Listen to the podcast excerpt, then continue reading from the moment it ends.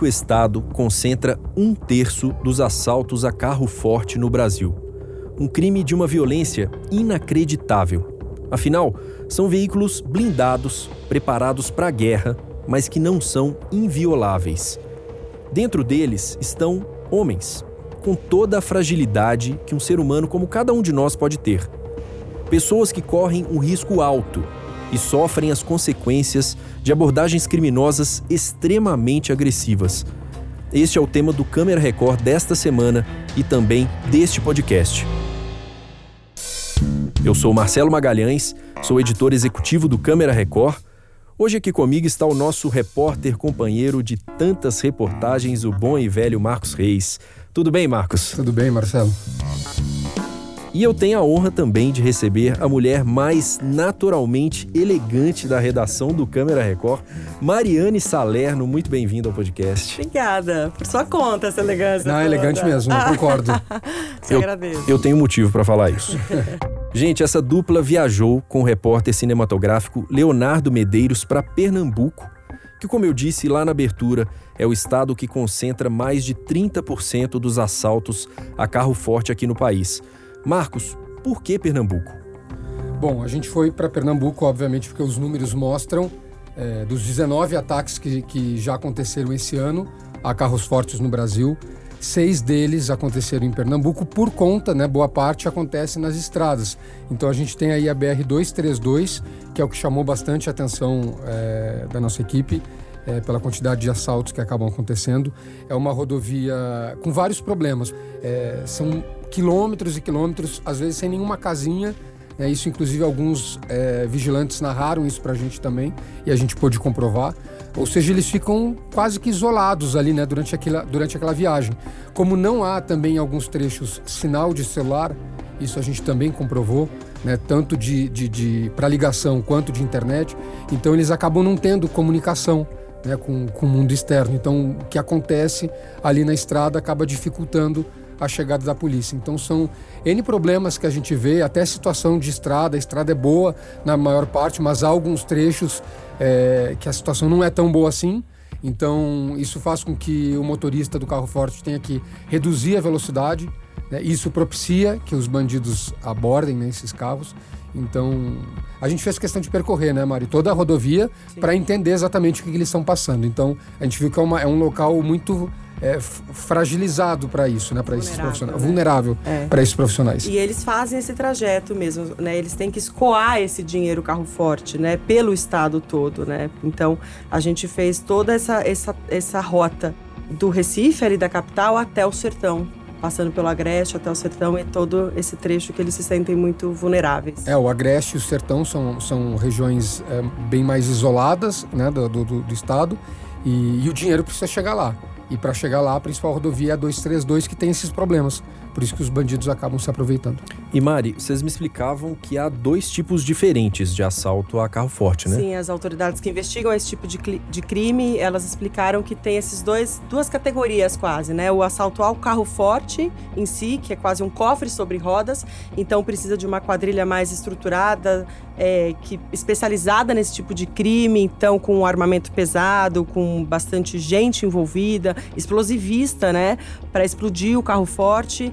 Então, e tem aquele que já é o crime de calçada, que vai para cima do vigilante no embarque e desembarque do, com o malote. Então são quadrilhas, não são os mesmos criminosos, porque o carro forte tem um numerário bem maior, né, um cofre mesmo. E esse crime de, de urbano, da calçada, já é um numerário menor ali, né? Então às vezes são aventureiros, né, que estão ali atrás de um dinheiro mais fácil. Então são criminosos diferentes. É, e o que eu achei curioso também é porque é uma informação que eu não tinha a mínima ideia antes, Sim. é que para poder você, para os assaltantes organizarem um assalto a um carro forte na estrada, é, eles têm que ter muito dinheiro já, né? Porque eles têm que alugar o armamento, eles só usam fuzil, né? Que é o tipo de armamento capaz de, de perfurar um, um, blindado do carro forte. O, o, fuzil é uma arma muito cara, então eles não têm condições muitas vezes de comprar, então eles alugam. Então aluguel é caro, tem que ter muitos carros, carros blindados para fazer essa ação. É, o explosivista também provavelmente cobra um, um valor alto. Os explosivos que são utilizados foram desviados de algum lugar, então eles também têm que ter um gasto bastante alto. São crimes planejados, né? Às vezes essas quadrilhas passam meses organizando essas ações. Tanto que a polícia também passa meses investigando essas, essas quadrilhas, Não, e- né? E, a polícia falou que é um valor altíssimo, né? Que eles é, para poder. 500, é meio, meio milhão de reais. eles precisam para poder roubar. Ele tem É. que juntar meio milhão, aí com meio milhão eles organizam um assalto para roubar muito mais. E, e por isso que é um outro, uma outra categoria de crime do que essa, que é esse da caixa é, do banco, né, da, da agência lotérica, que são crimes com um valor ali menor, que é só para pegar o vigilante saindo do carro forte só com aquele malote que ele está portando. Então são outros outros criminosos que não investem, não tem essa estrutura e essa organização dessas outras quadrilhas. E aí trocam tiro eh, com o vigilante, né? Às vezes é um- é, são mais aventureiros, uma, uma ação mais impensada, mas em ambos o vigilante está ali ah, na troca de nesse fogo cruzado. Para ele, os dois são igualmente perigosos.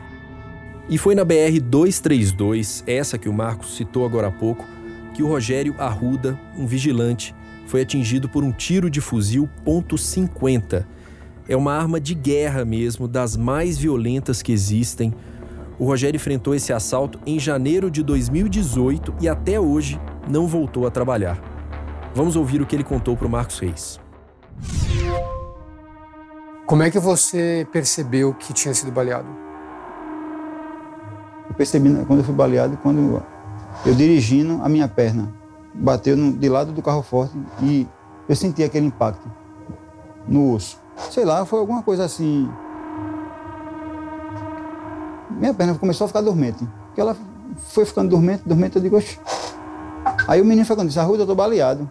Eu disse, eu também tô, mas eu tava tão calmo, procurando acalmar eles, entendeu? Aí eu disse, ó, calma que eu também tô baleado. Agora, eu vou encostar o carro pra gente descer. Carrei nos matos na barreira e me joguei no chão. Me joguei pra barreira embaixo, né? E os bandidos vieram de lá pra cá atirando, já andando já. Não tinha mais ninguém, não tem nem como reagir. Você já perdeu algum amigo nesse trabalho? Perdi já. No carro forte? Quantos amigos você acha que já perdeu? Uns, uns seis a sete. Do período que eu tô na empresa, né? Fora os que ficam afastados que não volta. Entendeu? Tem os que se afastam e não volta mais. É difícil você ter que voltar para o carro forte depois de perder um amigo num assalto. Muito difícil. Essa sensação não é boa para ninguém.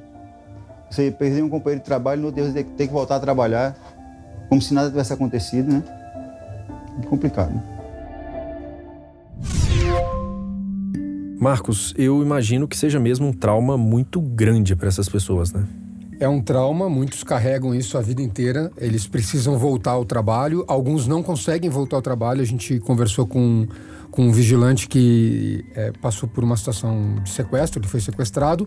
A família dele também foi sequestrada. É, é, era, um, era um plano para tentar ter acesso ao dinheiro a um cofre, então eles é, é, sequestraram a família inteira desse motorista é, do carro forte. Ele teve, por conta disso, é, dificuldades a voltar a trabalhar, nunca conseguiu voltar. Teve um AVC quatro meses depois.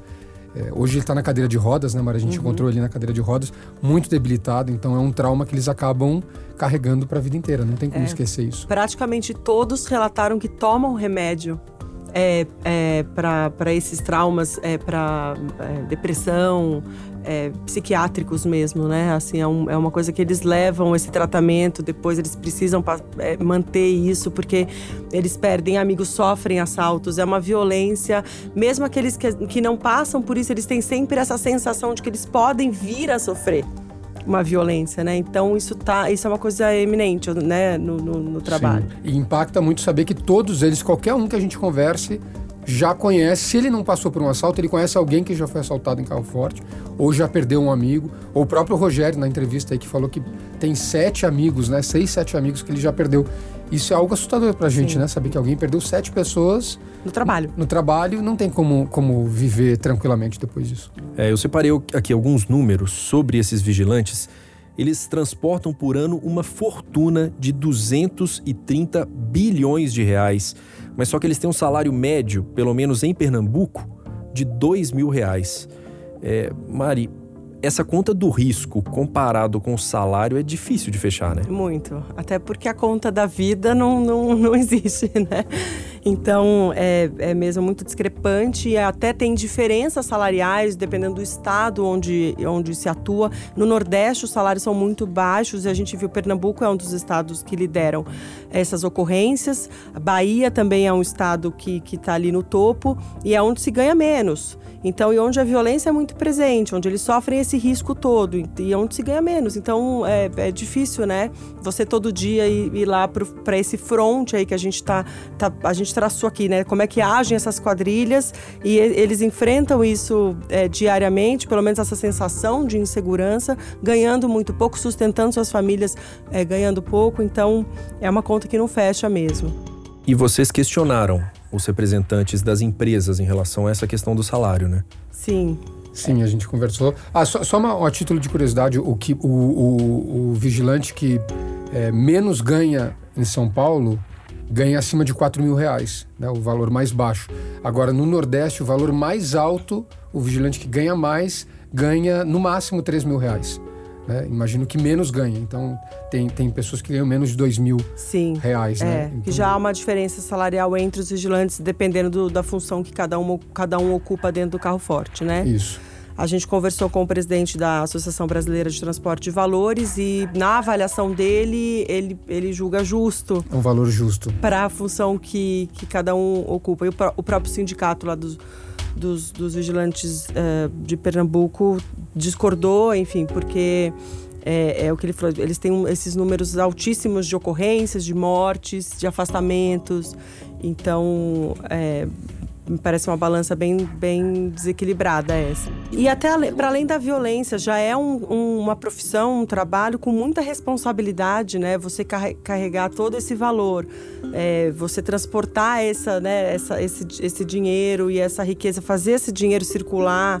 A gente teve um dado de que com a pandemia o valor, né, o dinheiro é, é, aumentou em circulação. Então eles têm um, uma função fundamental na sociedade, assim, né? Então já tem essa responsabilidade, eles estão todo dia fazendo essas, esse trabalho, especialmente ali no Nordeste, que eles têm que fazer, escoar esse dinheiro pelo interior, do, da capital para o interior, estão sempre na estrada, sempre nas BRs, é muita responsabilidade.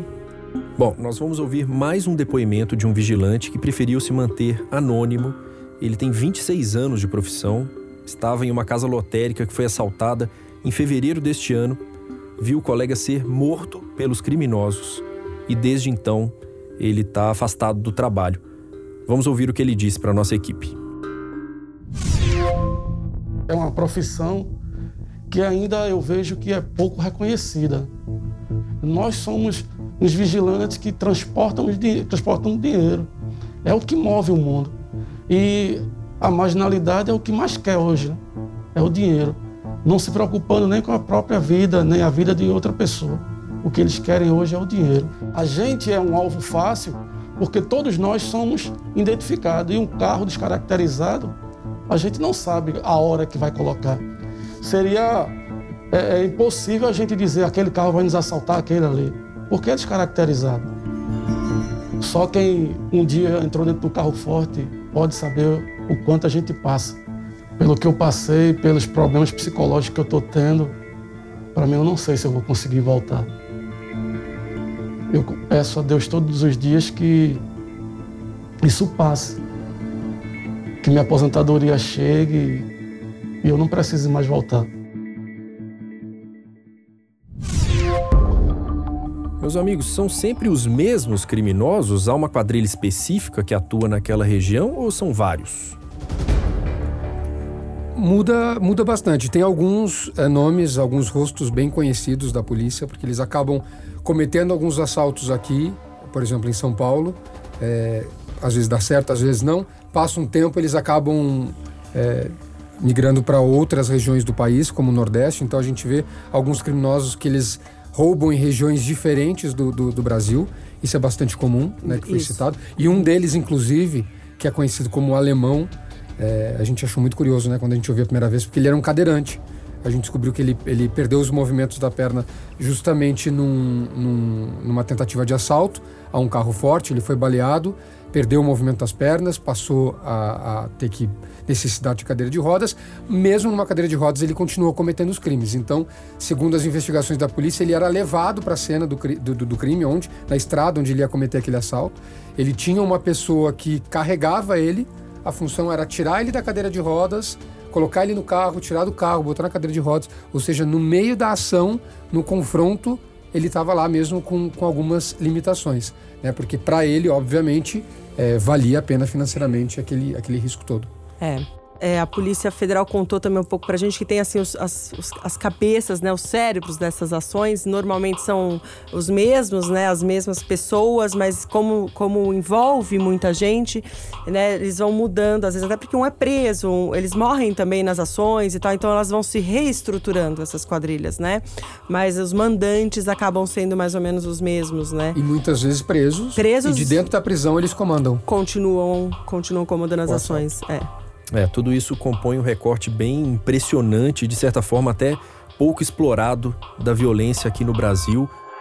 E para terminar esse podcast, eu convido você a assistir ao Câmera Record deste domingo, 13 de setembro, que vai contar as histórias das vítimas de assaltos a carro forte. A reportagem vai ao ar logo depois de A Fazenda, que está de volta na sua 12 temporada. E você já sabe, se estiver nos ouvindo depois do dia 13 de setembro, não tem problema. É só acessar o playplus.com para assistir a íntegra desta e de todas as reportagens do Câmera Record e tem muita coisa boa por lá. Mariane Salerno, muito obrigado por participar desse podcast. Volte sempre. Eu que agradeço. Marcos Reis, sempre bom ter você aqui conosco. Obrigado mais uma vez. Também que agradeço. Este podcast teve a sonorização de Felipe Égia, além, claro, do trabalho sempre competente da equipe do estúdio multiplataforma aqui da Record TV. E eu não me canso de agradecer sempre a você que nos acompanhou mais uma vez. Espero de verdade que você tenha gostado. Até a próxima. Tchau.